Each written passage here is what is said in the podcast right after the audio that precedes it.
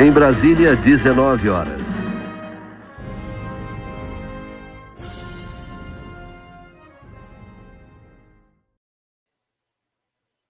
Boa noite, tudo bem? Como vão?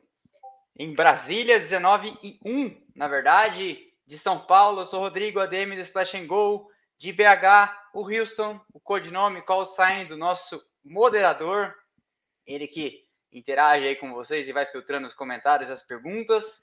E nós estamos aqui para falar de cenário novo, já vamos falar disso do Grande Prêmio de Mônaco, mas também vou falar de Indianápolis, também vou falar das 24 horas de Nürburgring. Vou falar de muita coisa esse final de semana, que é o Natal do automobilismo, para todo mundo que gosta de corrida, para todo mundo que gosta disso que a gente gosta.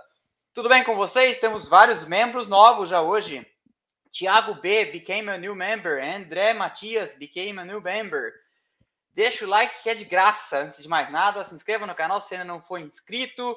Aqui a gente trabalha diariamente para levar luz à escuridão de informações do automobilismo no, no Brasil. E é isso aí.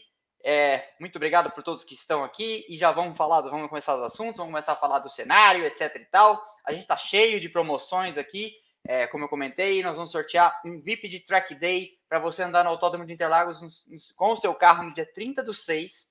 O sorteio vai ser no dia 19 do 6 na live aliás, eu vou anunciar na live do Grande Prêmio do Canadá, né? Vou fazer ali minutos antes. É, então, até os últimos minutos você pode se tornar um novo membro e concorrer.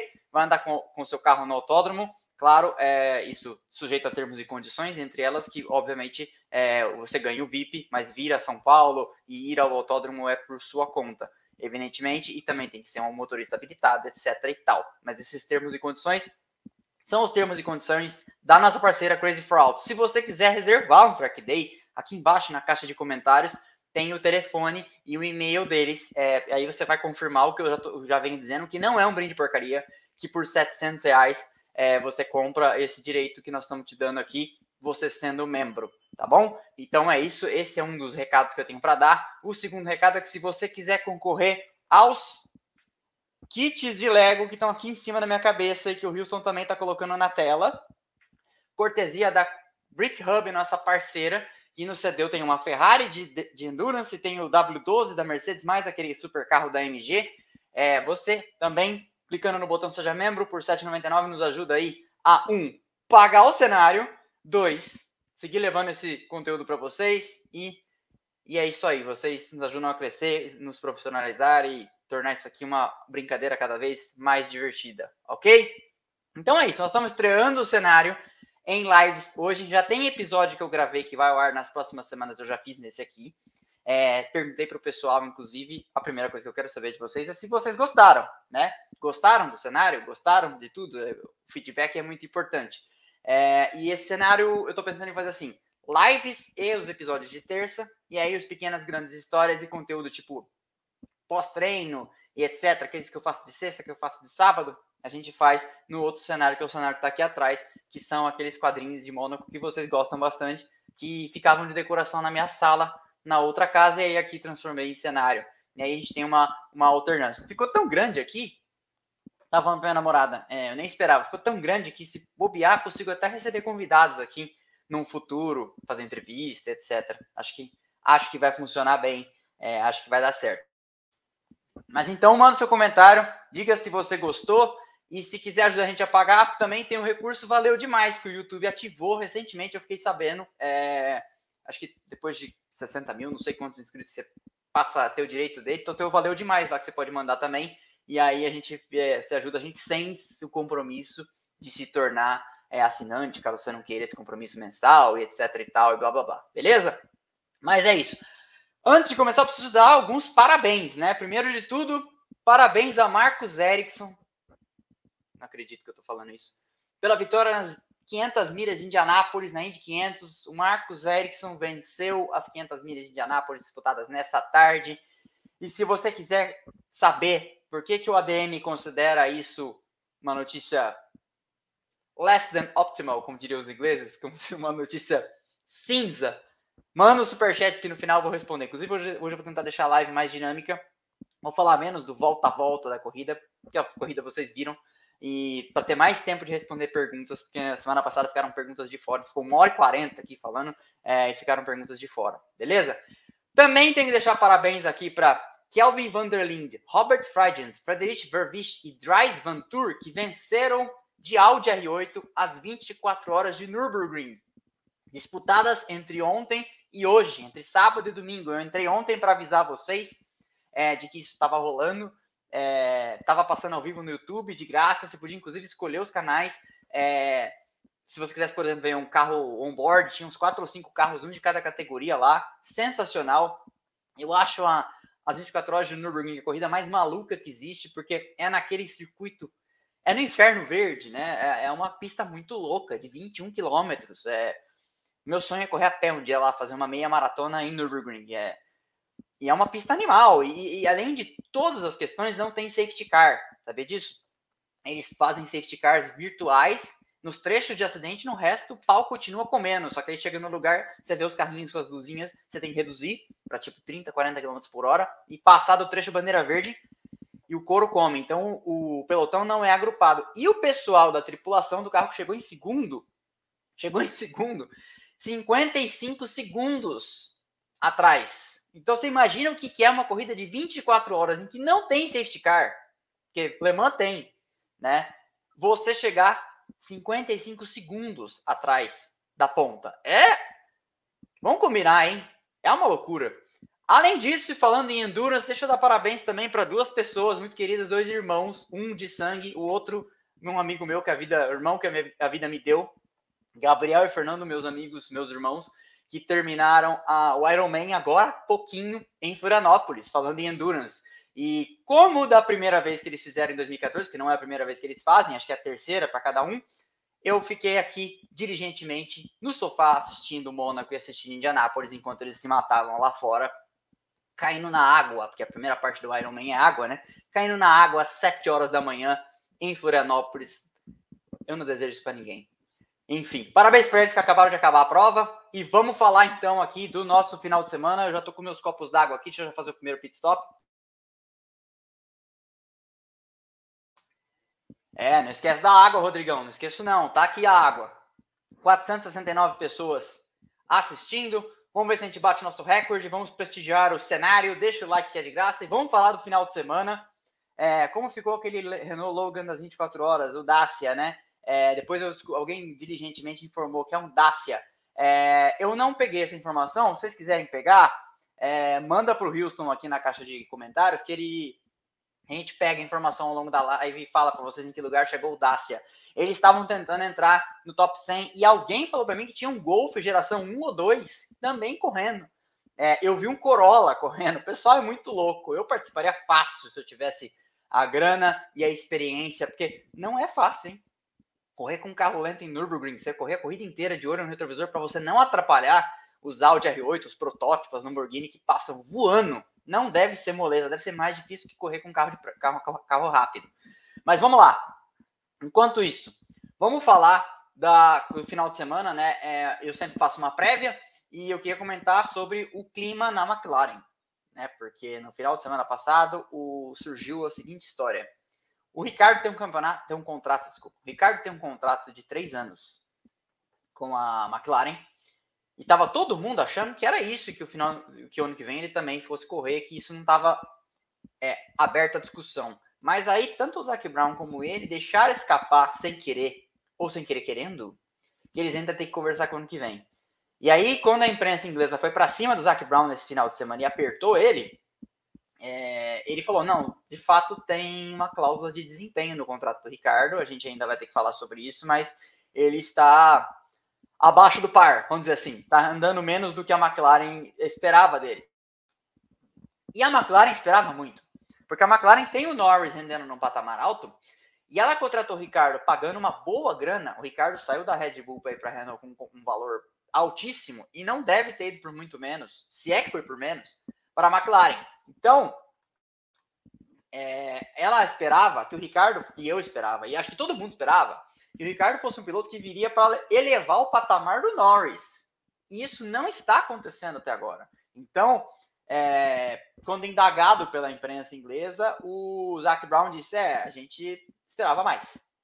E aí agora está todo mundo em polvorosa, querendo saber o que, que vai acontecer, porque é mais ou menos nessa época que começa a famosa Silly Season, né? Chegando ali em Silverstone. Silverstone é daqui duas corridas, né? Então chegando em Silverstone, começa a Silly Season. Come... Silly em inglês é tonto, bobinho, idiota, né? E a Silly Season é a, é a época em que surgem os maiores boatos, a, a, conversa, a boataria começa a correr, e ela não começa à toa, porque você é um funcionário da Red Bull, ou da Mercedes, ou da McLaren, ou da Ferrari, quem seja, e vê o Zac Brown tomando um café no lobby do hotel, sabe, com o Gasly, que é um dos meus candidatos à vaga.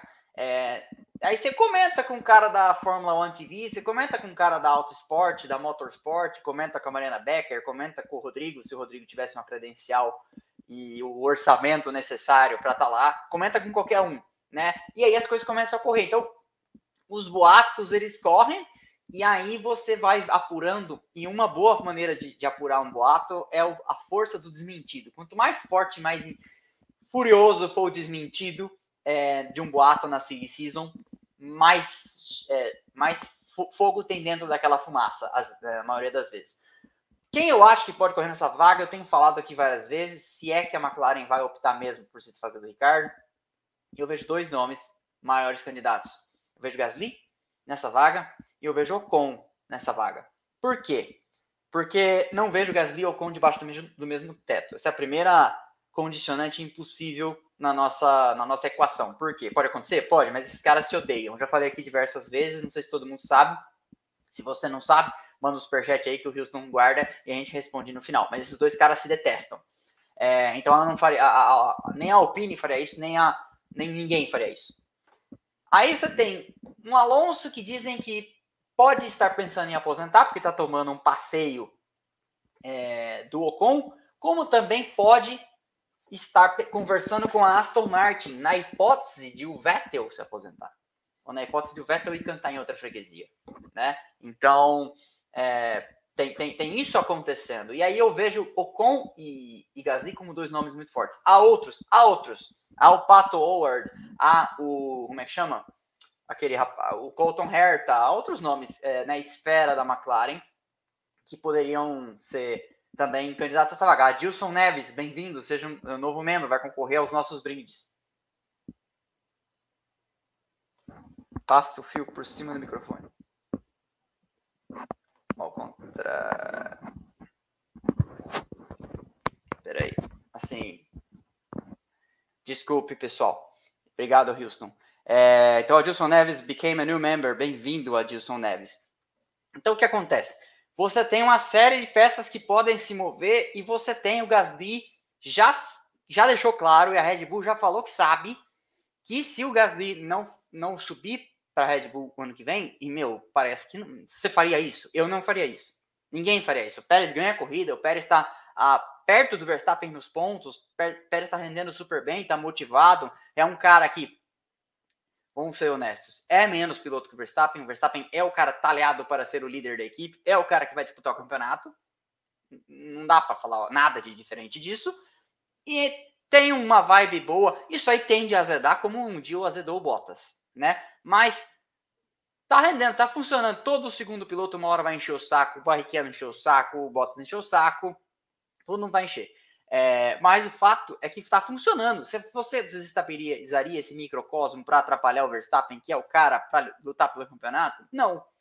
Então, o Gasly já deixou isso claro, a Red Bull já deixou claro que sabe que se não promovê-lo, vai provavelmente ter que deixá-lo ir. E aí tem lugares para ir.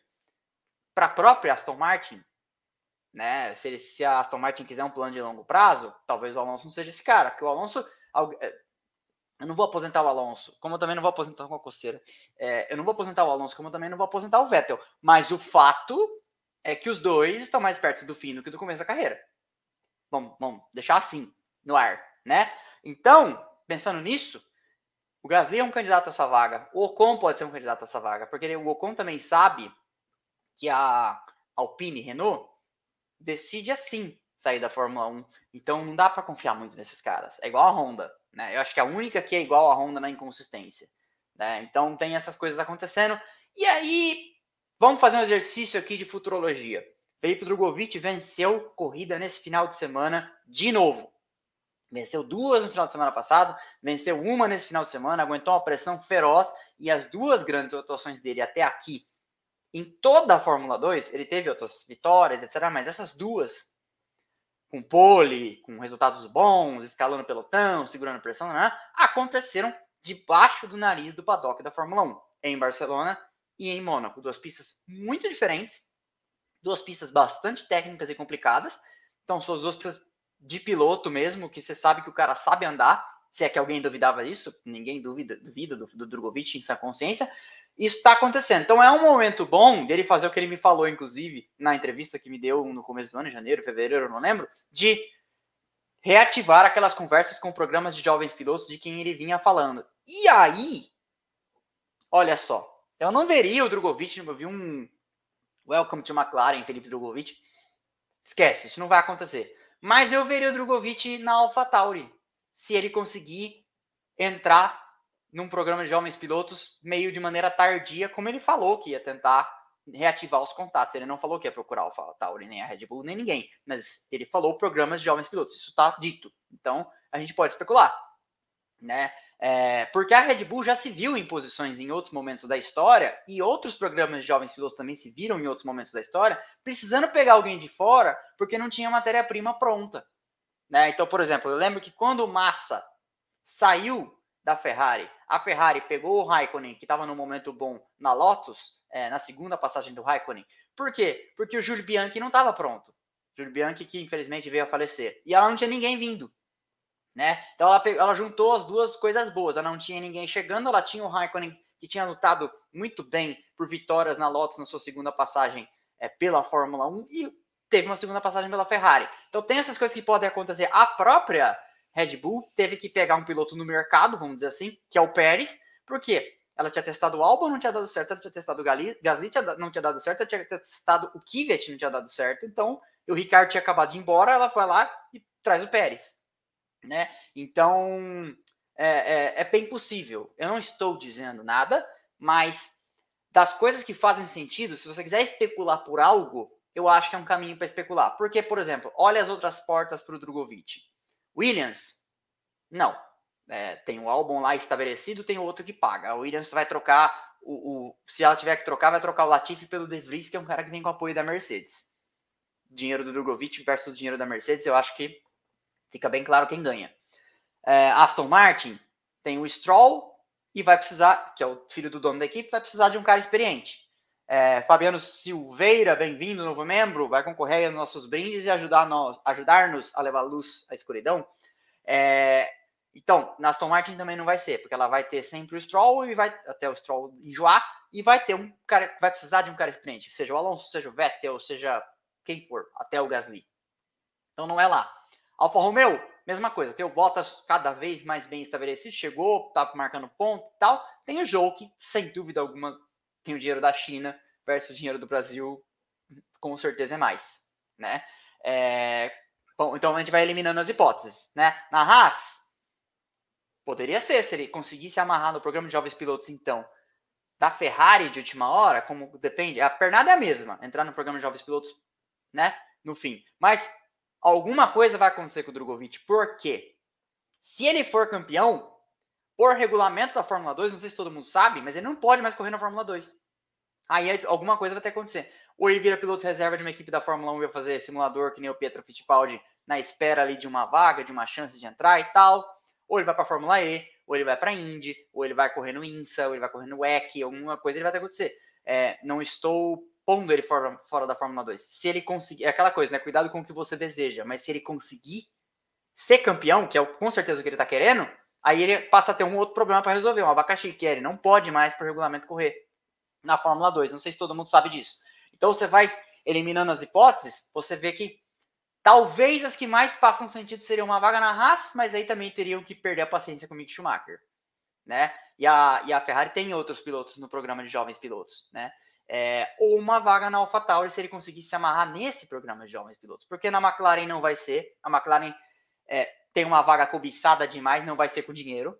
É, ela tem uma vaga que, tipo assim, O Vettel correria lá de graça, o Gasly correria lá de graça, o Alonso correria lá de graça, entendeu? Não sei se a McLaren quereria o Alonso lá por um terceiro período, mas é uma vaga cobiçada demais para ela fazer um trade tão é, com um piloto inexperiente. Acho, acho com uma boa chance de acertar que o Drogovic nunca guiou um carro de Fórmula 1 ever na vida. Então, entendem como em toda essa questão? Então, talvez ele vire um piloto reserva da AlphaTauri, comece a ganhar milhagem, coloquem eles nos treinos livres ano que vem. É, é, mais ou menos por aí. Se você quiser sonhar com um piloto brasileiro na Fórmula 1, parece fazer sentido por aí. Né? Não, não consigo ver por outro caminho. Torço para que dê certo. Acho que ele vem mostrando é, desempenho. É um bom piloto, sem dúvida. É um rapaz super bacana. Conversei com ele, figuraça, gentil, muito educado. Torço para que dê certo, até porque, para mim, como gerador de conteúdo, é marav seria maravilhoso ter um piloto brasileiro na Fórmula 1. Mas, a gente tem que, se a gente vai especular, temos que especular coisas que façam sentido. Não adianta imaginar que ele vai correr do lado do Verstappen no ano que vem na, na Red Bull, nem do lado do. Ah, a, a Ferrari manda o Sainz embora. Não, não, não. Tem que ter pé no chão, tá? Dito isso, vamos continuar aqui. De repente pode dar certo, mas se vai especular, tem que especular com alguma coisa no pé no chão, como eu falei. Houston, se você quiser mandar alguns superchats que façam nexo com o que a gente falou até aqui, eu já, a gente já adianta. Ok. Continuando. Treino livre, vocês viram. Calor 54 graus, nenhuma nuvem do céu. Meu primo tava lá, mandou vários stories e tal, a gente compartilhou aqui. É, e todo mundo sofrendo, eu comentei, os carros bem mais pesados, pneu de perfil maior. O que, que acontece com, com o perfil do per, pneu de perfil menor, raio maior? É, quando o carro faz uma curva, ele apoia lá de fora, o pneu dá uma dobradinha. E ele pesa, ele achata a borracha. Quanto mais alto, maior o roll o carro tem, maior superfície de borracha para ele dar uma dobrada e sentar em cima da borracha. Quando a superfície é menor, a, o perfil do pneu é menor, o pneu tende a ser mais duro por causa disso, para não relar a roda no chão. Então, o carro todo é bem mais, vamos dizer, pesado na guiada. É um, é, ele tem muito mais inércia, a roda é mais pesada, demora mais para parar, demora mais para acelerar. É, é, bem mais complicado e, é, e os carros em peso, quilo, também são mais pesados nesse ano, né? Então, tudo isso foi se mostrando ao longo do final de semana, os carros bem mais físicos de guiar, uma coisa bem mais luta corporal, né? E os pilotos reclamando bastante, os carros quicando muito, até por causa da filosofia, eu falei isso nos vídeos, por causa da filosofia do carro de efeito solo, ele é bem mais duro porque ele é bem mais baixo. Né? A suspensão tem que ser mais dura para o carro não relar no chão e não estragar o assoalho. O carro de Fórmula 1, se estragar o assoalho hoje em dia, é quase fim de corrida. Por quê? Porque você vai virar, o ar embaixo vai virar uma bagunça. Na classificação, aí, e, e a previsão do tempo acertou super, né? Ela previu sol de rachar na sexta, sol entre nuvens no sábado, menos temperatura, e chuva no domingo. E ela acertou na mosca. 29 graus entre nuvens no sábado. Nossa, falta um pouco mais fresco, em vez de 50 e tantos graus, 35. E com menos temperatura e mais borracha, os carros começaram, os tempos começaram a melhorar bastante. No Q1, Q1 super intenso, todo mundo na pista o tempo todo. Eu mostrei as imagens aqui, uma coisa frenética. Leclerc acabou fazendo a pole, sai em segundo, Pérez com uma bandeira vermelha, então causa aquela bandeira vermelha, garante o terceiro lugar e é atingido no meio pelo Sainz. O Pérez foi dormir preocupado, inclusive, a Red Bull foi dormir preocupada, porque é, tinha medo de ter que ter um problema de caixa de câmbio. E quem trocou a caixa de câmbio de maneira preventiva foi o Sainz. E aí o regulamento técnico desportivo diz que se você trocar a caixa de câmbio por problemas causados por acidente, você não precisa pagar uma punição. É, você só queima uma caixa de câmbio, você tem quatro caixas de câmbio esse ano para usar, mas você não paga uma punição por fazê-lo, tá? E aí o Verstappen, full pistola, com esse negócio de bandeira vermelha, interrompeu o treino. E ele tem razão. É uma fragilidade do regulamento da Fórmula 1, é uma, é uma, é uma brecha ali que ainda não conseguiram resolver. Se alguém tiver disposto a ferrar com a classificação, consegue. Como que vai resolver? Eu não sei, para ser honesto, eu não sei como vai para resolver. Não dá para acusar o Pérez de ter feito isso de propósito, porque ele foi um dos maiores prejudicados. Ele tinha como tentar fazer uma volta, né? Ele, o acidente dele garantiu a pole de um não Ferrari. Então não foi, com certeza, é, proposital. Mas, de qualquer forma, deixe o like. Nossa Senhora da Volta Rápida está vendo vocês não deixando o like. Isso aí. Deixa o like. Não sejam canalhas. Eu vou até conferir, fazer aquela pressão psicológica. Aqui nós temos 499, 502 e 842 assistindo. Ou seja, estão devendo uns 35, 40% de like aí. Canalhas. Continuando, então. É, essa é uma fragilidade que eu não sei como que a Fórmula 1 vai resolver. Vai ter que resolver de alguma forma, em algum momento, ou confiar na, no autopoliciamento desportivo ético. Que expressão, hein? Se fosse em alemão, era uma palavra desse tamanho, porque alemão tem palavra para tudo, né? É, dos participantes, porque para ser bem franco, eu não sei como faria para resolver. Porque, ah, deleta a volta de quem bater. Ah, mas é que acontece acidente. Especialmente no circuito de rua, especialmente em classificação, tentando tirar o máximo de desempenho, né? Eu acho que até com o pole acontece. É difícil, é difícil, é bem difícil você você medir isso. Porque nem que você falasse, ah, então eu vou dar mais 10 minutos de classificação se alguém bater. Às vezes 10 minutos não vai resolver. Né? Porque você, o cara bateu mesmo, é, é, ou, por exemplo, o Sainz bateu atrás, na, de lado, mesmo que desse mais 10 minutos, não ia dar tempo de consertar o carro. Enfim, então essa é uma, essa é uma, uma coisa relevante, né? Continuando, então. Corrida. E aí, é, como eu falei, previsão do tempo, hoje cedo eu olhei, era 4% de chance de chuva. Eu quase fiz o post. Eu ia fazer o post. Ah, pessoal, o que a gente esperava não ia acontecer, tal, tal, tal. Mas aí eu peguei, entrei numa webcam para antes de fazer o post, entrei na webcam lá, Monte Carlo, Cassino Square, webcam, alguma coisa assim, achei online lá, e a câmera molhadinha, falei, olha, previsão do tempo falando 4% de chance de chuva, e tá tudo molhado. É, talvez só se eles achassem que não ia chover mais. Como de fato choveu, né? Mas aí pensei, deixa melhor, melhor esperar. Quando a, quando a transmissão abriu, então, tudo molhado de fato. Asfalto recapeado, chuva, nenhuma sessão no molhado, com esses pneus, nesse asfalto, com esses carros, enfim. É, e eu pensei, o Eduardo Freitas, o novo diretor de provas, hoje vai ter um dia bastante movimentado, né? Aí a largada foi atrasada duas vezes e o chuvisco, que pareceu no começo, virou uma tromba d'água, virou uma, uma, um dilúvio. Parecia Mônaco 1984, né? Olha essa água em cima da, do asfalto, meu Deus do céu. É, e aí, Gilberto JH Became a new member. Bem-vindo, Gilberto. Estamos com 862 pessoas online. Já vamos ver se a gente chega em mil. Vamos ver se a gente baixa nosso recorde. É, e continuando. Sainz, então, fez essa troca de caixa de câmbio antes, né? E a chuva, que parecia um chuvisco no começo, virou essa tromba d'água. E às 15h16, então, a largada foi adiada para as 15h16 com safety car e pneus de chuva extremo. Nesse caso, é, com safety car na pista, algumas voltas depois, ele pode, então, o diretor de prova tem essa faculdade de decidir se a largada vai ser standing start, se a largada parada, ou se vai ser a rolling start. E ele decidiu, é, acho até que decidiu acertado, é, pela largada, em termos de segurança, decidiu acertado, pela largada lançada. Embora por espetáculo, acho que todo mundo não, duvida, eu também não, que seria melhor uma largada parada, né? Ver todo mundo sambando para arrancar com os carros seria muito divertido. E aí, então, é, quando a tromba d'água cedeu e deu para ver que as as sarjetas tinham drenado um pouco da água, todo mundo foi para a pista e logo menos deu-se bandeira vermelha. E aí o procedimento todo recomeçou. E era bastante água, hein? Que choveu, aí caiu outra tromba, d'água, teve uma hora que mostrou ali, parecia que as sarjetas aqui de São Paulo quando dá uma chuva forte assim de verão, bastante água passando. Quando começou então o procedimento, é, antes disso, na verdade, eu entrei rapidinho, falei com vocês, fiz uma livezinha ali de uns minutinhos só para conversar, comentar sobre o que estava acontecendo. E aí, quando começa o procedimento, o safety car ainda, o Latif mete o carro na barreira ali no Lowe's, dá ré, consegue sair, o Stroll também, é, rolou, é, relou de lado com os pneus e teve um furo, parou nos boxes. E você vê, né? Talvez o asfalto não goste de bilionário. Pedro Pazianotto, bem-vindo, novo membro. É, talvez o asfalto não goste de bilionários, porque só os dois bilionários, donos de 30% do PIB da Fórmula 1, se lascaram e mandaram o carro no muro antes ainda da corrida lançar.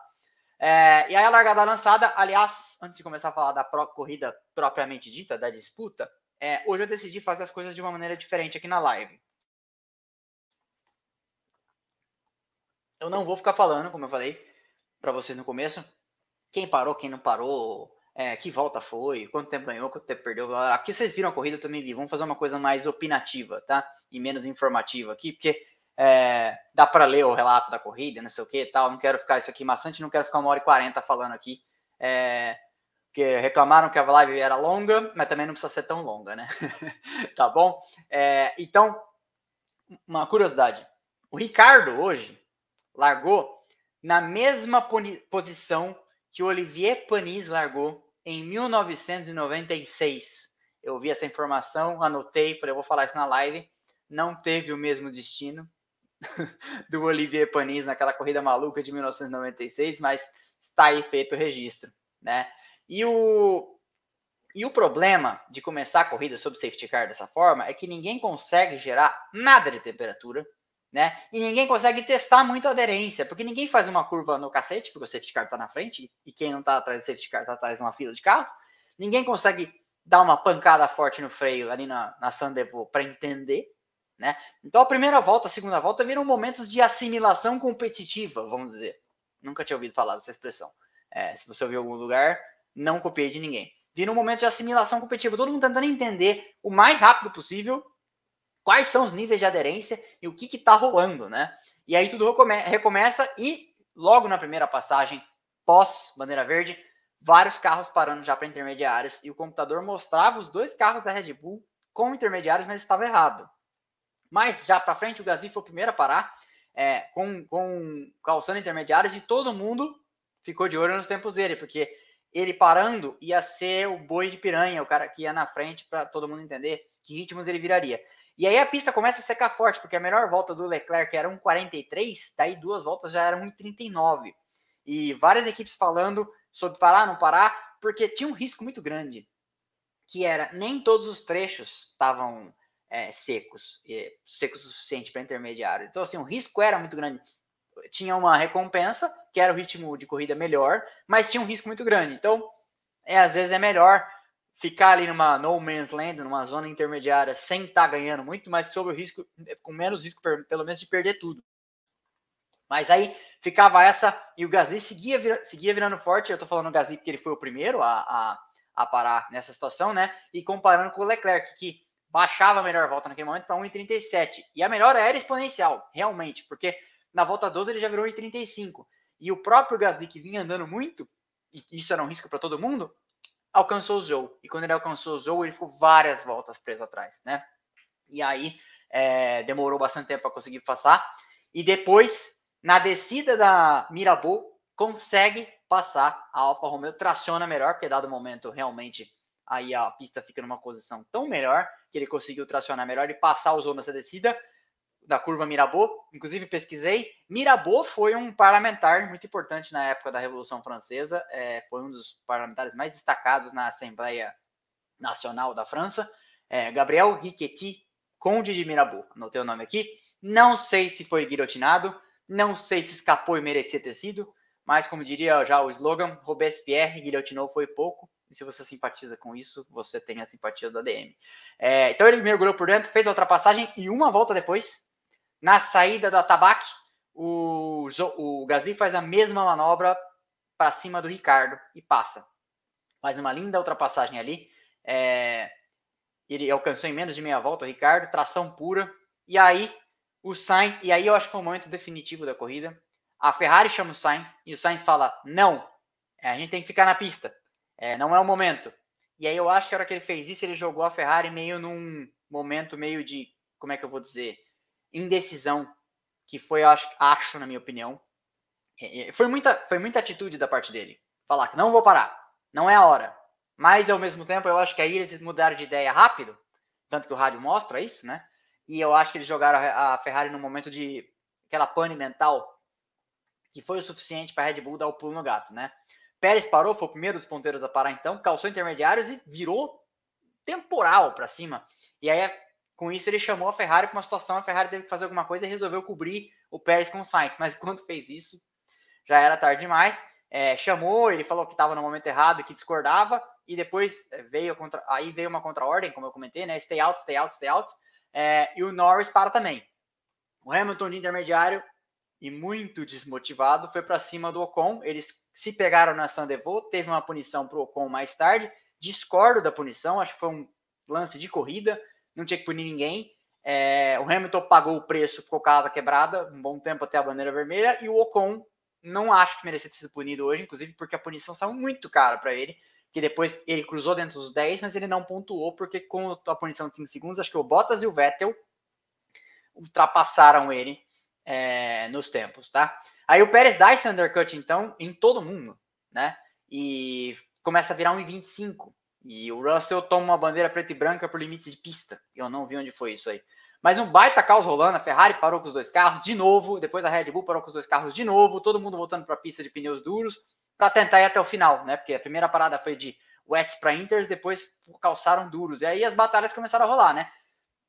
E as batalhas do mundo inverso, né? Sainz e Pérez, os segundos pilotos, sem ser oficialmente nada, e Leclerc e Verstappen, duas Ferrari atrás de duas Red Bull, né? É, e aí aconteceu um momento, eu até peguei aqui a, o comunicado oficial da FIA, Verstappen cruza a linha branca, é, mas só apareceu na transmissão a imagem do Pérez fazendo isso. Depois, quando teve a bandeira vermelha do acidente do Mick Schumacher, aparecem as imagens, né? É, e a gente já vai falar disso. Mick Schumacher então no muro, carro dividido ao meio. Eu me lembrei de um acidente que aconteceu em 1991, quando o Alex Caffey, correndo pela Arrows, bateu no mesmo lugar se eu não me engano, no treino livre de sexta e cortou o carro no meio também. A caixa de câmbio se desprendeu do motor, motor Porsche, uma carroça flat 12 da Porsche. É, eles que usavam um bloco da Motor Moderne, que equipou a Minardi. Quem não viu o episódio da Minardi, aliás, quem viu vai lembrar, quem não viu, veja. É, foi uma rápida passagem da, da Porsche pela, pela Fórmula 1. É, passagem desastrada de quatro provas em 1991. O Alex Caff sofreu esse acidente no mesmíssimo lugar. Acho que é no treino de sexta, não pesquisei, porque nerdice tem limite, né? E o acidente do Mick Schumacher vai ficar caro para arrumar, hein? Vai ficar caro. Ele e o Mazepin, ano passado, lideraram o ranking de gastos com reparos e vai ficar caro. Prosseguindo. Safety car virtual, depois safety car total, depois bandeira vermelha, né? Fui até ler. É, é o quarto monocoque do ano para a Haas já. Quarto várias voltas aí, né, sobre safety car, até que deram a bandeira vermelha. É, eu acho que eles estavam com medo de acabar sob limite de, pro, de tempo, e ainda assim acabou. Então eles tentaram não parar a corrida, mas não tinha jeito. As barreiras estavam destruídas de uma forma que precisaram é, baixar a bandeira vermelha para reinstalar isso, né?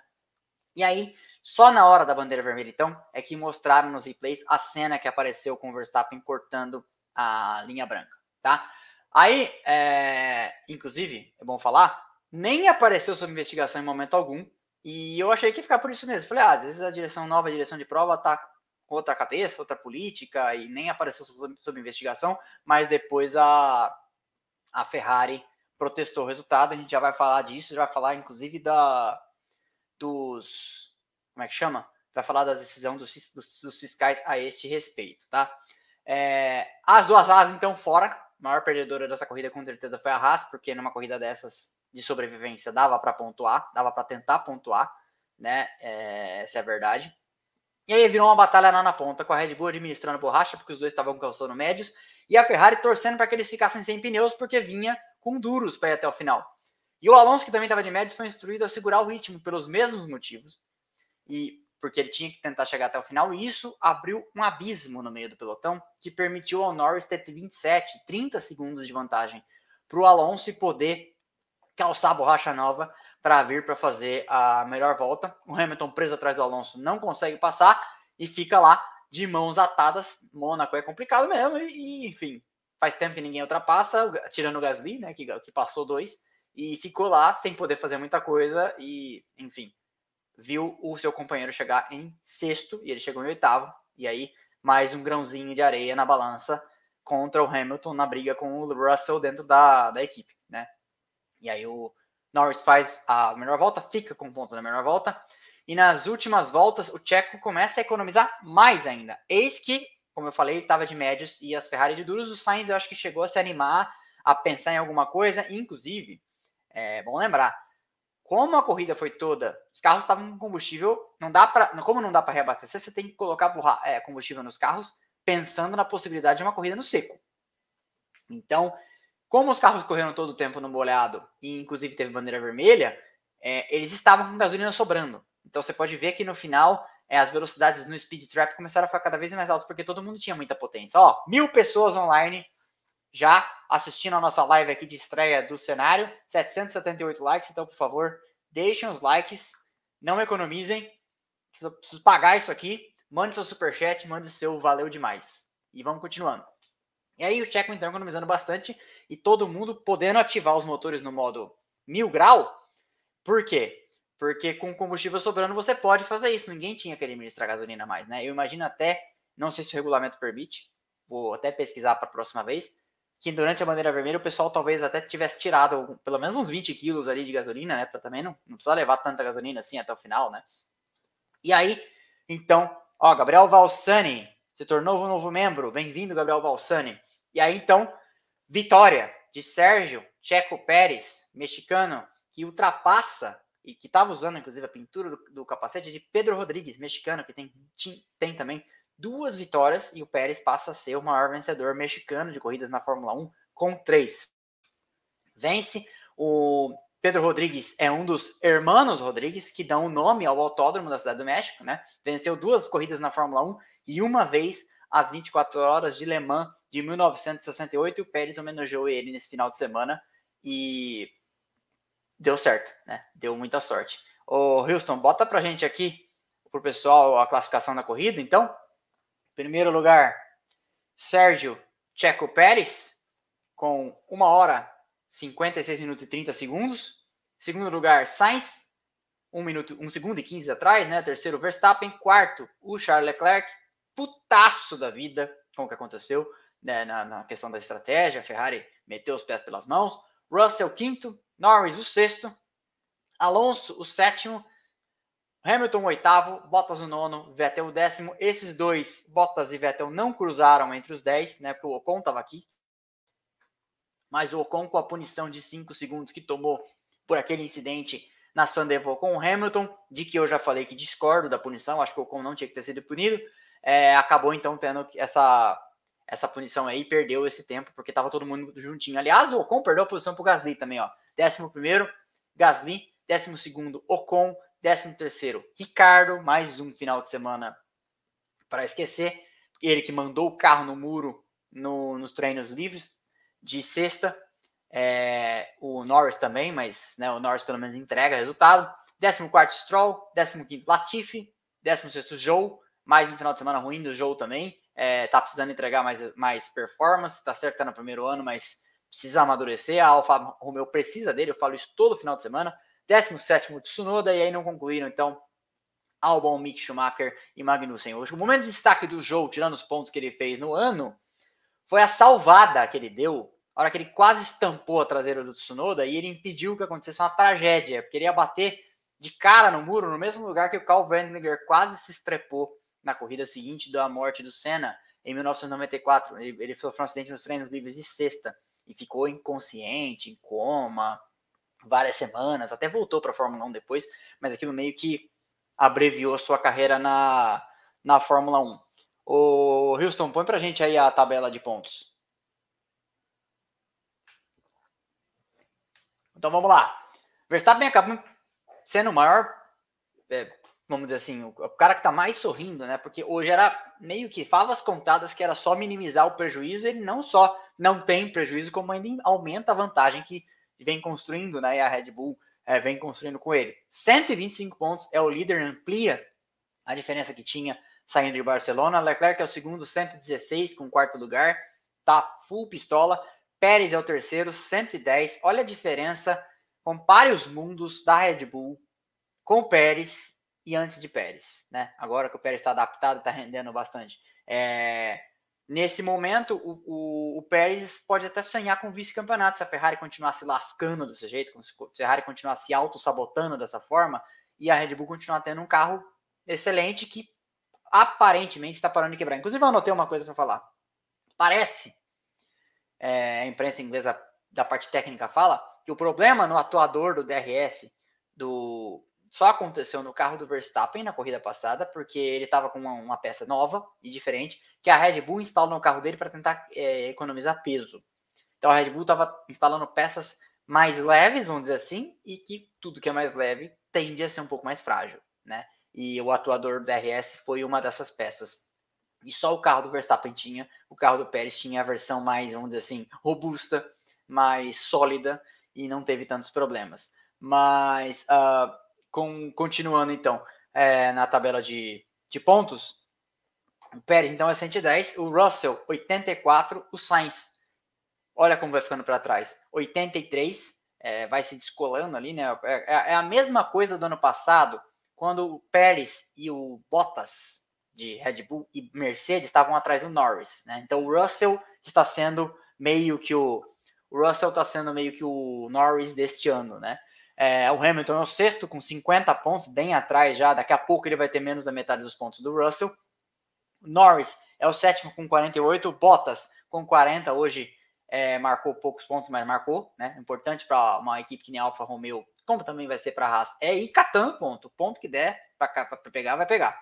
Ocon é o nono, então com 30. O Magnussen, que já está algumas corridas zerando aí, e isso pode custar caro para a Haas, tem. É o décimo, tem só 15, né? E aqui, essa galera que não pontua já há algum tempo. É, Ricardo também com 11 empacado já há algum tempo. Tsunoda com 11. É, se não me engano, a última vez que o Tsunoda marcou pontos foi, é, foi em Barcelona foi em Imola? Acho que foi em Imola, né? Não, foi em Miami. Acho que foi em Miami. É, o Alonso com 13 tem, é, 13 tem 10 e o Gasly tem 6. Inclusive sobre o Gasly, eu vou falar um negócio para vocês. Estou pensando em pôr no ar um, um, um episódio na terça sobre quem são até aqui os em alta e os em baixa do campeonato até agora. O que, vocês acham? Eu tô pensando em fazer isso. É um, um, top 5 de quem tá mais em alta e quem tá mais em baixa, comparado com os anos que teve. Sabe? Esta é a premissa. Então, por exemplo, não, o Verstappen não está em alta, porque o Verstappen já estava disputando o campeonato ano passado. Então, o Verstappen meio que não, é, não mudou o patamar, sabe? Então, dando um pouco de spoiler só, pra vocês entenderem. Mas, por exemplo, a Haas, uma puta alta, né? Ainda que não tenha tido as últimas corridas bem, né? Mas eu tô pensando em fazer isso é, tô pensando em gravar amanhã. Se vocês, se vocês acham uma boa ideia, deixa, deixa comentário aqui. Mas acho que faz uma boa ideia. É, mix entre equipes e pilotos, sabe? Não vou pegar cinco equipes nem cinco, porque senão fica muito maçante, né? Mas num mix de equipes e pilotos, os cinco em alta e os cinco em baixa. Então, continuando. É, o Alonso, 13 terceiro tem 10. O Gasly, é, 14 acho que eu falei o Gasly cometi um ato falho, né? Vocês sabem que vai, o nome dele vai estar aqui já. 14 tem 6. Vettel marcou ponto hoje, fazia tempo que não marcava. 15 tem 5. Albon zerado, é, zerou hoje. E abandonou, inclusive. 16 tem 3. Aí Stroll 2. Zou 1. E depois Mick Schumacher, Huckenberg e Latifi, todo mundo zerado. Tá, vamos, vamos ao campeonato de construtores depois responder as perguntas. Red Bull lidera e vai ampliando, né? 235 pontos no campeonato. É, isso, isso é importante. Ferrari 199 já esteve bem à frente. Se você pegar duas corridas atrás, a Ferrari saiu de Miami ainda na frente, né? E tem 199, Mercedes 134 uh, ah, vai ficando para trás também, mas ainda tem, por exemplo, a Ferrari ainda é alcançável para a Mercedes se a Mercedes voltar a render o que apontava que começaria, ó o raciocínio, que apontava que começaria a render saindo de Barcelona, né? McLaren 59, aí já é. Aí aqui eu acho que é uma briga pelo top é, 4, porque nós temos algumas equipes, tirando a Alpine, nós temos a McLaren, a Alfa Romeo, é, que são equipes que estão contando com um só, né? Que são as que disputam, na minha opinião, a quarta força. Então você tem McLaren, Alfa Romeo e Alpine são as equipes que disputam. E dessas duas, dessas três, duas só piloto, só marcam pontos com o piloto, que é a, a McLaren e a Alfa Romeo. O que pode ser uma mão na roda para a Alpine, a depender do que a Alpine trouxer até o final do ano. Porque você tem 59, 41, 40, isso aqui claramente as coloca numa briga que o ano passado era Aston Martin, Alp, é, Alpine e a AlphaTauri, né? Você tem uma, uma, uma, briga aqui e o terceiro quarto no ano passado era disputado ali por é, McLaren e Ferrari. Nesse ano vai ser provavelmente é, a McLaren vai ficar quarta. Eu acho que ninguém vai, vai incomodar a Mercedes pelo terceiro lugar. Acho que a Mercedes, que está nessa zona neutra aí, que não acho que ela disputa o top 1, top 2 ali, mas acho que ela está meio que isolada no top 3. A, a, diferença de pontos nos ajuda nessa a chegar a essa conclusão. 134 a 59 é, é ponto para Dedel, quando a McLaren está pontuando só com Norris, né? A Alpine tem uma vantagem tática que ela tem dois pilotos que pontuam, né? Embora o Ocon esteja pontuando muito mais do que o, que o Alonso, é, eu acho uma vantagem tática. Inclusive, ó, o Alonso tem hoje 10 e o Ocon tem 30, né? O Ocon perdeu um pouco dessa vantagem, mas segue com uma excelente vantagem. E aí aqui para baixo, no que pode vir a ser uma briga pelo top 7, você tem também Alfa, descolado da briga pelo top 4, vamos dizer assim, Alpha Tauri e Haas, que também são duas equipes que estão é, num nível parecido de performance, cada uma tem seu dia, só que a Haas com um piloto só, né? A AlphaTauri até pontua com os dois, embora o Gasly seja bem apagado, ela pontua com os dois. A AlphaTauri tem a vantagem, num ano que tem um carro, não tem um carro tão bom, né? A AlphaTauri no ano passado, se tivesse o Tsunoda rendendo como está rendendo nesse ano, teria sido talvez a quinta ou quarta força. Você vê como as coisas são. É, e a, a Haas só tem o Mick Schumacher, desculpa, a Haas só tem o Magnussen pontuando, né? E a AlphaTauri tem 15, então a Haas tem 17. E aí aqui eu acho que já está descolada essa briga aqui também, essas duas estão se bem que eu li boas coisas a respeito da, da Aston Martin, talvez a Aston Martin possa sonhar em vir para essa briga da frente aqui é, com essas duas, a depender do que trouxer é, de desempenho, porque o pessoal tem dito que esse desempenho da Aston Martin ainda tem mais por vir, porque ela está começando a entender o carro depois que ela, ela, mudou o conceito do carro, meio parecido com o da, o da Red Bull, que deu muita fala, muito falatório semana passada, né? E aí, 15 a 7 então, Haas, Aston Martin e a última, a Williams com 3. Esses são os resultados e nós temos um tempo aí para responder as perguntas. E agora é o seguinte, eu agilizei aqui para falar da corrida e a live só dura enquanto tiver pergunta. Então vocês têm que mandar super chat para a gente ir respondendo, os assinantes têm que mandar pergunta para a gente ir respondendo. E a, quem decide a duração da live agora são vocês. Então chovam na cabeça da DM que adora responder perguntas. Agora, adoro ter que pensar ao vivo para ver se sou pego no, no contrapé. Houston, você que manda. Ajudando a pagar o pôster do Bottas nu pro cenário. Josué Júnior. Luiz Eduardo Guida Valmonte. É o cara mais rico que assina esse canal. O cara manda superchat e assina toda a corrida. Ele tá aqui. Não posso assistir hoje, mas queria dizer que a corrida foi muito boa. Sou mercedista, mas torço muito pelo Pérez. 1. Um, qual sua bronca com o Ericsson? 2. Parabéns pelo cenário. Ficou muito bem. Gostaram do recurso de auto multi? Eu me auto sozinho, entendeu? É, vamos lá, Luiz Eduardo. Por que, que eu tenho bronca com o Ericsson? O Ericsson é um piloto que dividiu a Sauber com o Felipe Nasser em 2015 e 2016. Felipe Nasser, chamado por uma menina do Globo Esporte, de o Senna Reverso. Acho que ela não entendeu que era Nasser, não era, Se, né, né, não era e que o Ayrton Senna não chama Ayrton Senna, né? Chama Senna. É, e aí, enfim, e tem muita gente que eu nunca entendi também que chama o Felipe Nasser de Felipe Nars. Que é isso, gente? Né? Mas enfim, a minha bronca com, com o Marcos Ericsson vem de que ele é um piloto medíocre e que ele tomou um vareio do Felipe Nasser na Sauber em 2015. E aí, quando a Sauber foi comprada pelo dono da Tetra Pak, que é um empresário sueco, que ele comprou um pedaço, ele comprou o controle da Sauber em 2016, a Sauber passou a sabotar, vamos dizer assim. O Felipe Nasser dá o melhor carro para o Marcos Ericsson, que eu repito, é um piloto medíocre. E aí, e a prova disso é que a, a, a temporada de 2015 do Felipe Nasser é melhor que a primeira temporada do Leclerc na Sauber Alfa Romeo em 2018, acho. É, 2018, porque ele fez uma temporada na Sauber e já subiu para a Ferrari, né?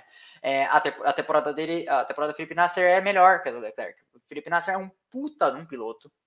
O auto, auto multi não funcionou agora. Felipe Nasser é um, um piloto e a, a Sauber sacaneou com ele de verde e amarelo, tanto que no final do ano de 2016 ele marca aquele nono lugar, eu acho, no Brasil, salva a, o ano da Sauber, que a Sauber pontue e não fique em última, dá uma puta grana para a equipe e a Sauber se desfaz dele, traz o Leclerc. É, não, não. Quem que entrou no lugar do. Não foi o, o Leclerc, o Leclerc o, em 2017. Eu não sei quem correu na Sauber, não tô lembrando quem correu na Sauber em 2017. Foi o Marcos Ericsson.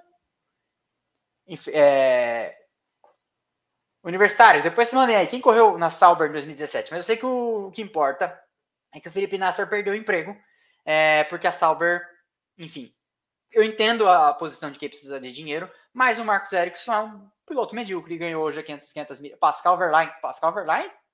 Ah, verdade. E, não, não era o Pascal Verlaine. Não, não, vocês estão falando da Manor, eu estou falando da Sauber. Ou é a mesma equipe? Ah, é a mesma equipe, né? Ou não? Não, não é a mesma equipe, não. Vocês estão enganados. Essa é a Manor, essa aqui fechou. É, mas enfim, o fato é isso. Eu não acho o, Felipe, o Marcos Ericsson um piloto medíocre, eu acho o Felipe Nasser o melhor piloto que surgiu na Fórmula 1 brasileira desde o Felipe Massa, até porque não surgiram muitos, mas com certeza é o melhor, muito bom piloto. É, tinha um, um, mundo de vida para seguir, tanto que depois foi correndo no Endurance e regaça, né? E é isso, a minha bronca com ele é essa. Obrigado é, pelo superchat, então, Luiz Eduardo, e obrigado pelo elogio ao cenário. O Houston, manda a próxima. Lucas Marcelo, dá para dá dizer que a Pirelli não sabe fazer pneu de chuva? Mas por quê? Teve, teve corrida hoje? Não teve caso de aquaplanagem, nem nada? Acho que não. Acho que não dá para dizer, então, Lucas Marcelo. Next. Luiz Eduardo Guida Valmonte, ó. O, o Elon Musk da nossa caixa de comentários falou para deixar. Eu vim até conferir aqui, ó. Nem deu mil likes ainda, em 1.123 pessoas assistindo. Vocês não deixaram mil likes, por favor. Ele já tá. O cara pagou para avisar isso para vocês. Deixem um like. Vamos para a próxima. Igor Valério, deixem um like. Aí, ó, de novo. Não sou eu que tô falando, são os caras. Eu tenho só que ler o superchat. Deixem um like ou o Patife bate no seu muro, que acho que ele tá falando do Nicolas Latifi. Igor Valério virou um novo membro. Bem-vindo, Igor Valério. Manda a próxima. Edmundo Emerson de Medeiros, meu querido amigo, se tornou membro. Bem-vindo, Edmundo. Igor Salim se tornou membro. Bem-vindo, Igor Salim. que mais, Houston? Rodrigo Machado, como são as tratativas para Mônaco ficar como circuito para 2023? Como estão as tratativas? Uh, eu não sei. Uh, eu acho que eu acho muito difícil o Mônaco sair do calendário. É, pela, pela parte importante do turismo de relacionamento, eu já falei isso aqui várias vezes. O pessoal põe-se no lugar de um executivo. Você é CEO da Renault, da Mercedes, de uma, não precisa ser, você é CEO da Pirelli. Você quer fechar um contrato de fornecimento com o cara que te fornece, sei lá, café para máquina de café do escritório, todos os escritórios da Pirelli no mundo vão passar a comprar café da marca Y, não na marca X. Se eu for patrocinado por uma marca de café, eu posso falar o nome de uma marca de café no futuro, tá? Mas não sou. É, enfim. Então, imagina que você quer fechar esse contrato, está tentando convencer o cara a fazer um melhor preço, aquele, sabe, aquele um centavo que no balanço geral da empresa vai representar milhões de dólares de economia, blá blá, sei lá, qualquer coisa assim. Aí você leva o cara para assistir um final de semana com as crianças e a esposa no, em Mônaco.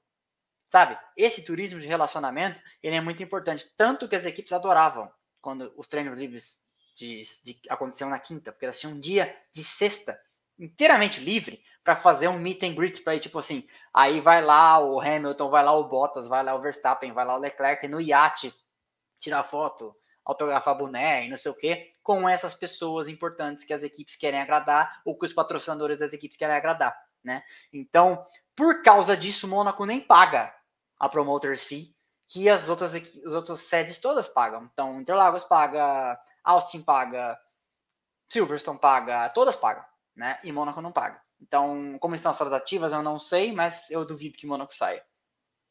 Ok? André Rachid Houston, o Valente Dacia Logan ficou na 98ª posição no placar geral. Então aí temos a, a informação, o, Logan correu na categoria SP3 só para carros com motor aspirado até 2 litros. Então para quem estava querendo saber, o valentíssimo Logan é, chegou nessa 98ª honrosa posição. Meu, sensacional, que coisa maravilhosa. Michael Henrique, por que a AlphaTauri não tem desempenho igual à Red Bull? Ah, basicamente porque um carro é feito pelo Adrian Newey e outro não. É, e o orçamento e as horas de túnel de vento e tudo mais é, não são os mesmos. É, o que acontece é o seguinte: já houve muita discussão com relação a isso no começo, porque a Alpha Tauri, básica, que na época era Toro Rosso, usava o mesmo chassi da Red Bull desatualizado, ou seja, do ano anterior.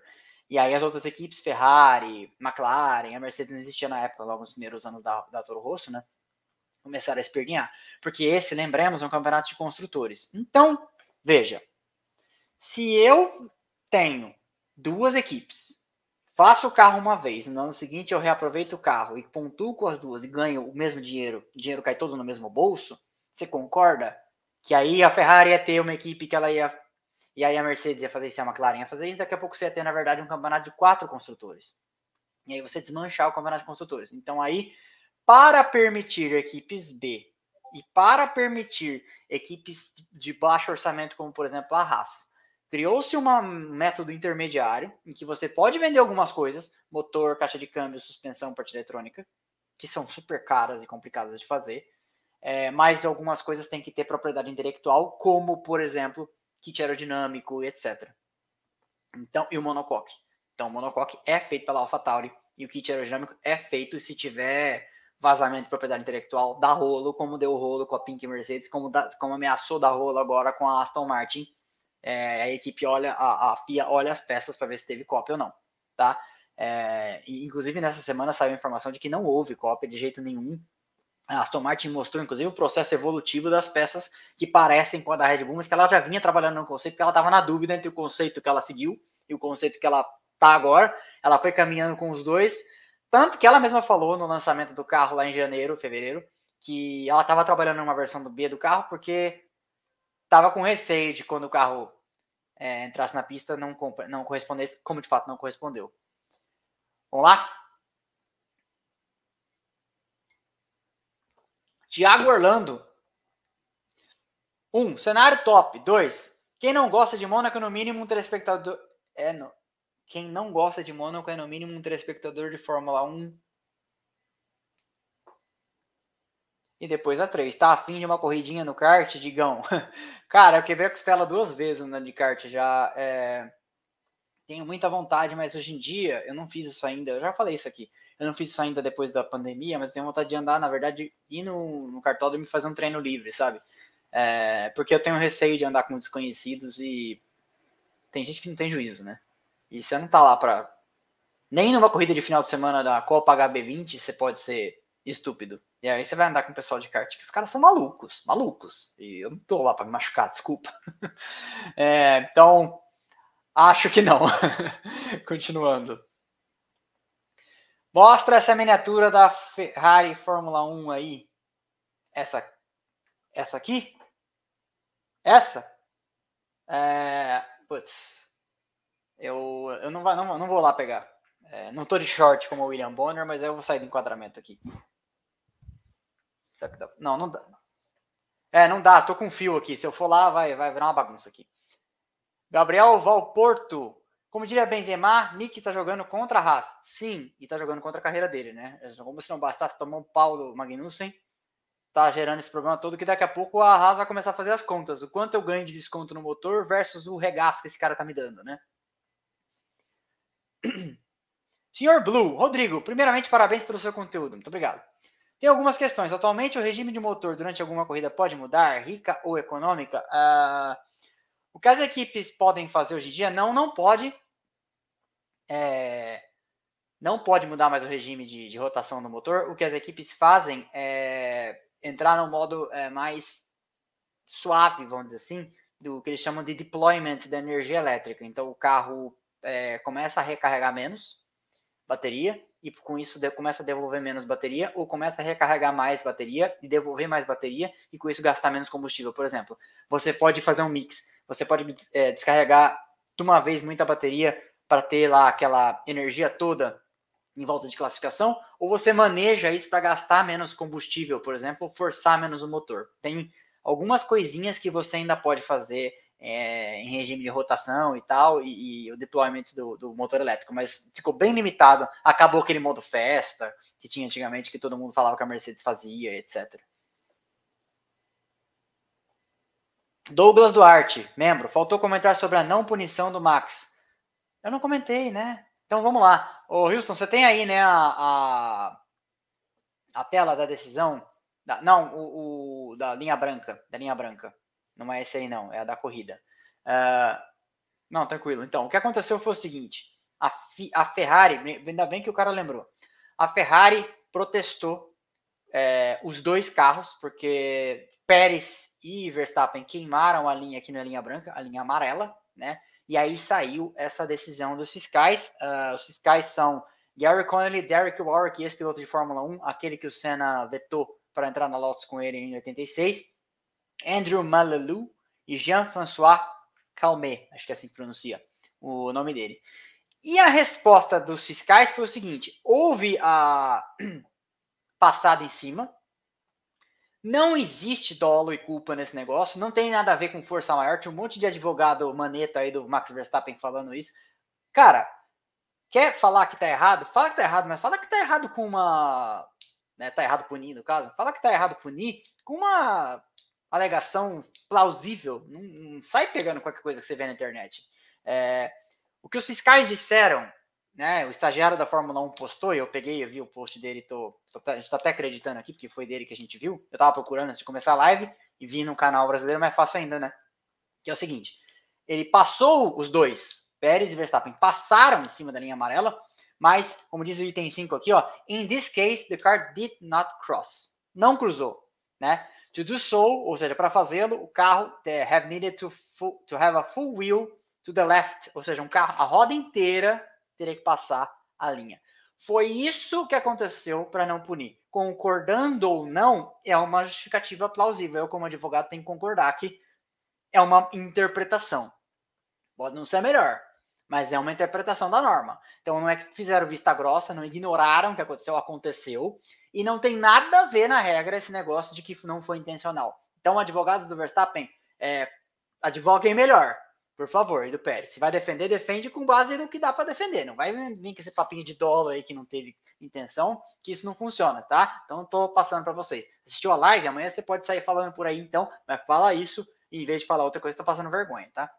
Então, é, obrigado pelo lembrete aí do, do seguidor. Eu esqueci de falar, a gente tinha o um material aqui, é, esqueci de anotar no roteiro.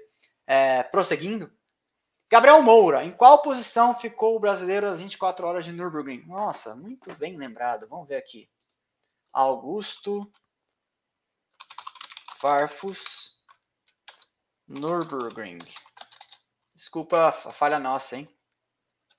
É, devia ter pesquisado antes. 24 hour result. Vamos ver aqui. Uh, Unable to convert the strong pace. Parece que não foram muito bem. Vamos ver. Mas essa é uma página da BMW. Hum. Farfus.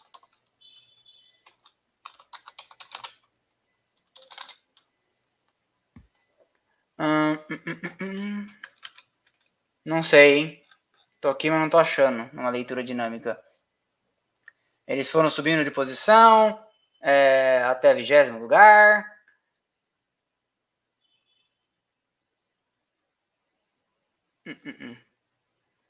Vou ficar te devendo essa resposta para não demorar aqui, mas uh, não ganhou. After the long break. For, ah, tiveram um problema depois de uma longa pausa para consertar. Voltaram ao top 20, mas é, pelo que eu entendi aqui, abandonaram. Se alguém tiver a resposta aí mais fácil, mande aí que a gente lê. O Houston, se vê a, a resposta, coloca aqui pra gente. Mas eu acho que, pelo que tá dizendo aqui, acho que foi isso que aconteceu. Beleza? É, próxima pergunta. Qual é a treta entre Ocon e Gasly? Ah, quando eles corriam nas categorias de base da França, eles eram amigos. E aí, com o tempo, parece que quando na transição da infância para adolescência, vamos dizer assim, o, o, Gas, o Ocon se transformou num, num puta de um babaca versão do Gasly, né? Não tô lá para saber, não sei quem que é o babaca. Mas começaram a trombar de propósito, umas coisas assim. Eu nem sabia que isso era o perfil do Ocon. E parece que essa é a versão que prevalece aí é, dos dois. Então eles não. Parece que não se gostam muito, não.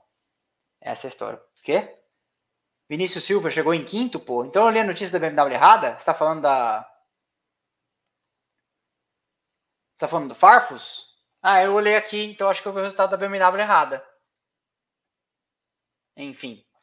Depois a gente vê isso. Next question. Mr. Blue, obrigado. Como fazer o vídeo. Obrigado como fazer vídeo sobre Fórmula 2 com o texto da equipe. Nossa. É, só fala sobre vídeo de Fórmula 2, mas não entendi o que ele quer dizer. Ah, você quer que eu faça um vídeo sobre Fórmula 2 com o texto das equipes? Pode ser, pode ser. Tem, tem bastante vídeo para fazer, mas eu vou anotar então. Se, se mais gente quiser. Ser J. Se, se, o Max tivesse ultrapassado o Sainz, será que a Red Bull teria audácia, mais uma vez, de pedir a troca de para o Pérez? Sim. Sim, teria. Não tenho a menor dúvida. Não sei se iria atender. Próxima pergunta aí. É, Renoi Quadros virou membro semana passada de novo, ele já era. Sainz dando sinais de estar melhor psicologicamente, concorda? Eu acho pouco. Ele só não fez uma grande numa cagada, mas você acha que isso é o suficiente? Porque eu não acho. VR Race. Rodrigo, se você tivesse que comprar uma equipe hoje da Fórmula 1, nossa, que pergunta difícil. Se você tivesse que comprar uma, uma equipe da Fórmula 1, qual seria? É, eu, eu, acho que então o quesito orçamento não está em, em, em, pauta, né? É dinheiro infinito. Se é dinheiro infinito, acho que eu comprava o Red Bull ou a Mercedes, porque acho que são as que têm o corpo técnico mais capacitado, é, porque certamente não é a Ferrari, na minha opinião. A Ferrari é uma, uma zica de pântano. Edson Nagase, Pérez vencendo o GP do México. Já pensou se o Pato Howard ganhasse as Indy 500, 29 de maio, tornaria feriado no México? Com certeza. Tipo o feriado do, do Dia dos Muertos lá na cidade do México, que o mundo para. É, com certeza. Leonardo Pettini, bem-vindo, novo membro. Ó, falando, tô lembrando, hein? A live vai enquanto tiver pergunta para responder, enquanto tiver superchat. Vocês se decidem hoje, gente. Já estamos com 1.132 pessoas online e 1 hora e 11. Como dia Fausto Silva, às 20 e 12. Wolfgang. Boa noite. Quais fontes você usa para fazer seus vídeos? Quais livros de Fórmula 1 você indica? Hum, eu já falei sobre isso semana passada, vou tentar falar rápido. Se o Flávio Gomes estiver assistindo de novo, é a hora que ele vai entrar aqui e agradecer. É, bom, quais fontes eu uso para fazer meus vídeos? Eu uso, hum, sem querer é, parecer chato, mas eu uso trinta e tantos anos de Fórmula 1 que eu assisto. Eu tenho 39, eu assisto desde os 6. É, então, às vezes, quando eu lembro assim, ah, isso foi um acidente do Alex Caff em 1991, eu não fui procurar acidentes que aconteceram nos S da piscina, sabe? Eu já sabia, né? Então, tem, teve, tiveram outros, né? Rosberg bateu lá, o Stroll bateu lá de Mer Williams e tal.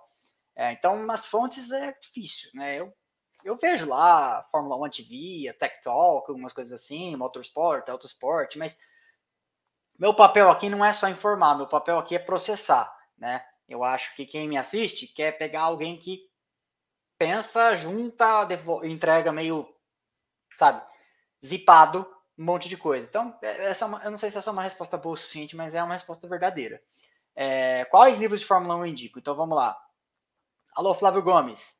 É, o Boto do Reno, do Flávio. São não, esses dois que eu vou falar dele, não são exatamente sobre Fórmula 1. Tipo assim, ah, asa dianteira, asa traseira, freio, é, blá, blá, blá, blá, blá. Não é isso, mas é sobre o mundo da Fórmula 1 de alguém que viveu. O Flávio Gomes correu corridas na Fórmula 1 entre 89, eu acho, e 2005. Então ele fez dois livros muito bons. Um chama Imola 1994, que não é sobre a morte do Senna, mas passa por isso.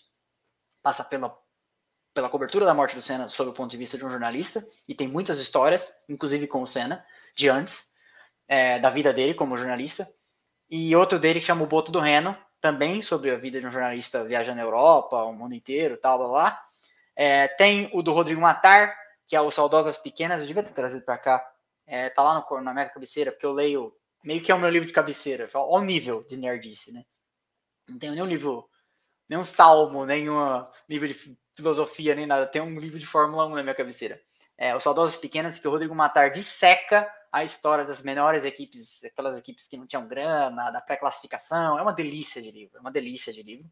É, editora, os dois, acho que os três são da editora Gulliver. Se você procurar no site, acho que você acha, tá? Uh, semana passada eu falei de alguns também, e eu esqueci de falar um muito bom, que antes que eu esqueci eu vou falar agora. Eu não, é, chama Não Sou um Anjo, que é a vida do Bernie Eccleston, que é muito bom. Uh, a vida do Mark Webber, esse Não Sou Anjo eu tinha a versão impressa, eu acho que eu vendi que eu já li. É, ele é muito bom. O, a vida do Mark Webber eu, eu, li no Kindle e li em inglês, não sei se tem em português. A vida do Jenson Button eu li no Kindle e li em inglês. A é, o livro do Adrian Newey, que é um pouco da vida, um pouco de parte de ideias técnicas e tal. Chama How to Build a Formula One Car, como construir um carro de Fórmula 1. Não sei se tem impresso, não sei se tem em português. Uh, esses são os mais que me vêm à cabeça. Já, eu me comprometi a fazer um episódio sobre isso, então eu vou pesquisar mais até porque tem alguns que eu preciso ler ainda, do John Barnard, do Gordon Murray e alguns assim. Preciso ler esses livros, ainda não li. É, tinha um que eu li quando era moleque, que deve estar fora de, de, de, catálogo, mas vale tentar, deve ter no Mercado Livre da vida, que chama Fórmula 1 pela Glória e pela Pátria. Parece nome de slogan de governo, Deus me livre. É, e, e, esse é um livro bom que meu avô me deu quando eu tinha 10 anos de idade. E é muito gostoso, é um livro gostoso de ver, é um livro pequeno. É um, era um livraço para uma criança, tinha 10, 11, mas era, né, enfim. É, ele é um bom livro, mas não é nada muito profundo. Mas dá para é uma introdução boa, tá? Então esses são os livros que eu mais indicaria. É, mas eu vou fazer um, um, episódio ainda em algum momento a respeito disso. Metia Bonito, que é o Matia Binotto. Mandou aqui no superchat e não perguntou nada? Uh, Gabriel Valsani, novo membro. É muito cedo para sonhar com Felipe Drogovic na Fórmula 1? Uh, é, eu falei sobre isso mais cedo, né? Uh, mas não é muito cedo. Aliás, é a hora de sonhar, porque daqui a um ano vai ser muito tarde, acho. Uh, mas eu falei sobre isso no começo, Gabriel.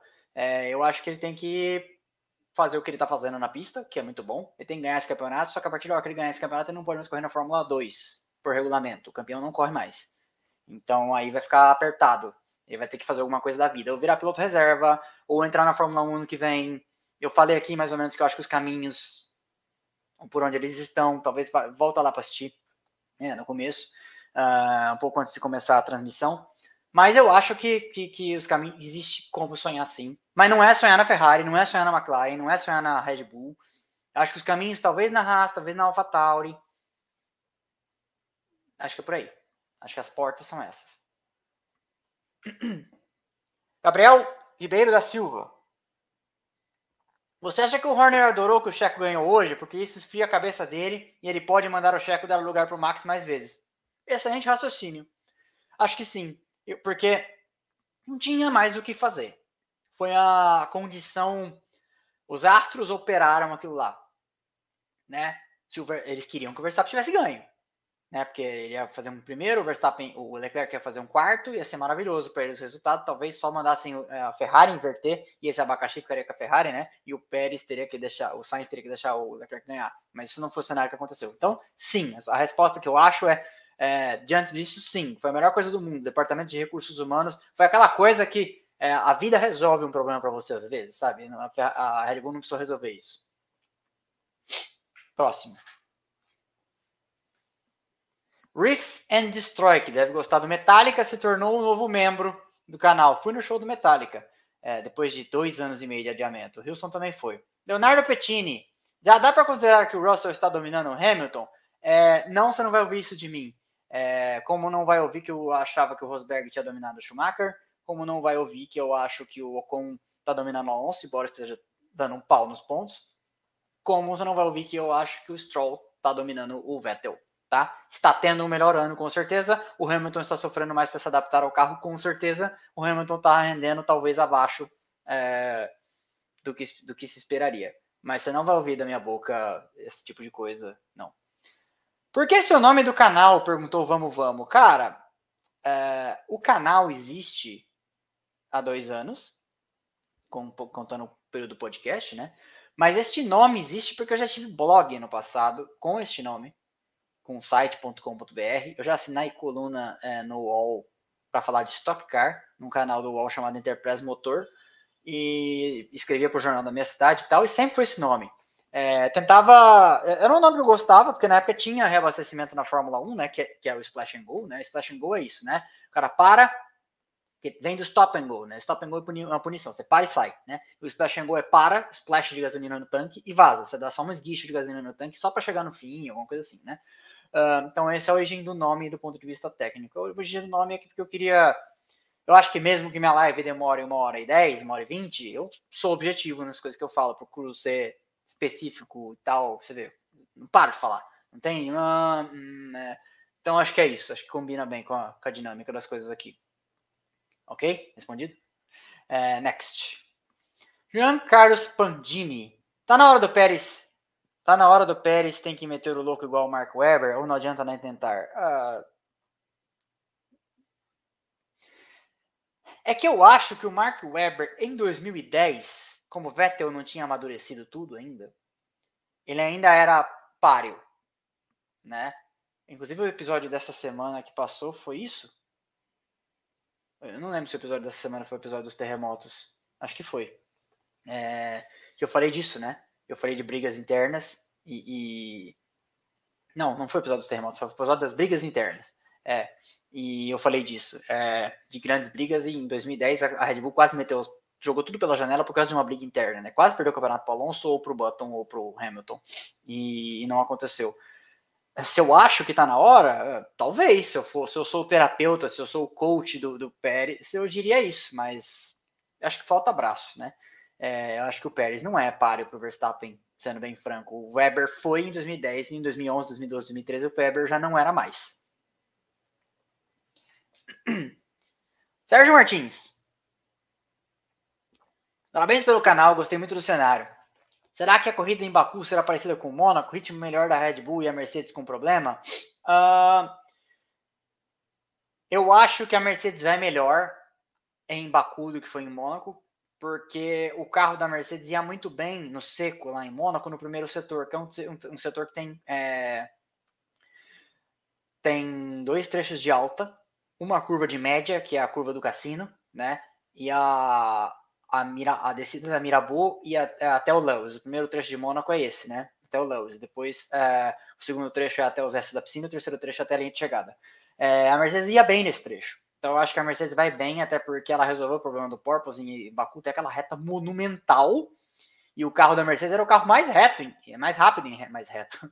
O carro da Mercedes era o carro mais rápido em reta em Barcelona, né? 337 km por hora. Então, eu acho que o carro da Mercedes deve vir mais.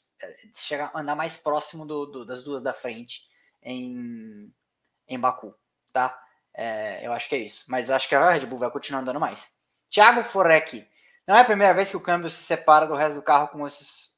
Com, do resto com esses carros novos. Será que tem a ver com a nova forma de montar o monocoque? Então, depois que aconteceu o acidente do Grosjean, é, houve reforço, houve mudança, inclusive, nos pontos de fixação, no parafusamento do, do monocoque com motor e com caixa de câmbio, mas aconteceu de novo, né? E aconteceu de novo com o carro da Haas, né? É, conhecendo a FIA, eu acho que a FIA vai querer dar uma, uma olhada de perto nisso aí, porque nem foi um acidente tão forte assim, né? Vamos combinar. A gente já viu acidentes muito piores. E não aconteceram nada.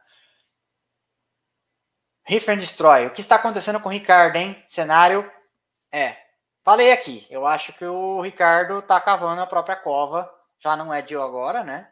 E que esse processo está se acelerando, inclusive porque a, Red, a, a McLaren tem que meio que se decidir.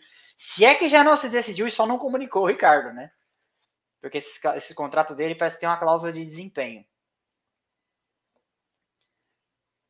Acabou? Então, beleza, pessoal. É, então, essa foi a live do Grande Prêmio de Mônaco. Semana que vem não tem corrida, portanto não tem live. E aí a gente vai ter um episódio de Equipes que Amamos, que eu já gravei no cenário novo. E a gente vai falar da Jordan. Vou contar dessa vez que a gente vai falar. A gente vai falar da Jordan, a equipe mais roqueira e divertida que já passou pela Fórmula 1, que hoje é a Aston Martin, né? Porque a Jordan virou Midland, que depois virou Spiker, que depois virou Force India, que depois virou Racing Point, e no fim tá lá a mesma fábrica, o mesmo CNPJ e muitos dos mesmos funcionários. Então, é, obrigado a todo mundo que veio, obrigado a todo mundo que mandou superchat, obrigado aos novos assinantes, é, obrigado pelo feedback positivo aí com relação ao cenário. É, a live vai ficar fixa é, para quem quiser assistir depois, eu, enfim. E eu agradeço a todo mundo que veio. Terça-feira tem episódio, quarta-feira tem pequenas grandes histórias e a gente segue por aqui em programação normal. Valeu, pessoal. Muito obrigado a todo mundo que veio de novo e é isso. A gente se vê por aí. Tchau, tchau.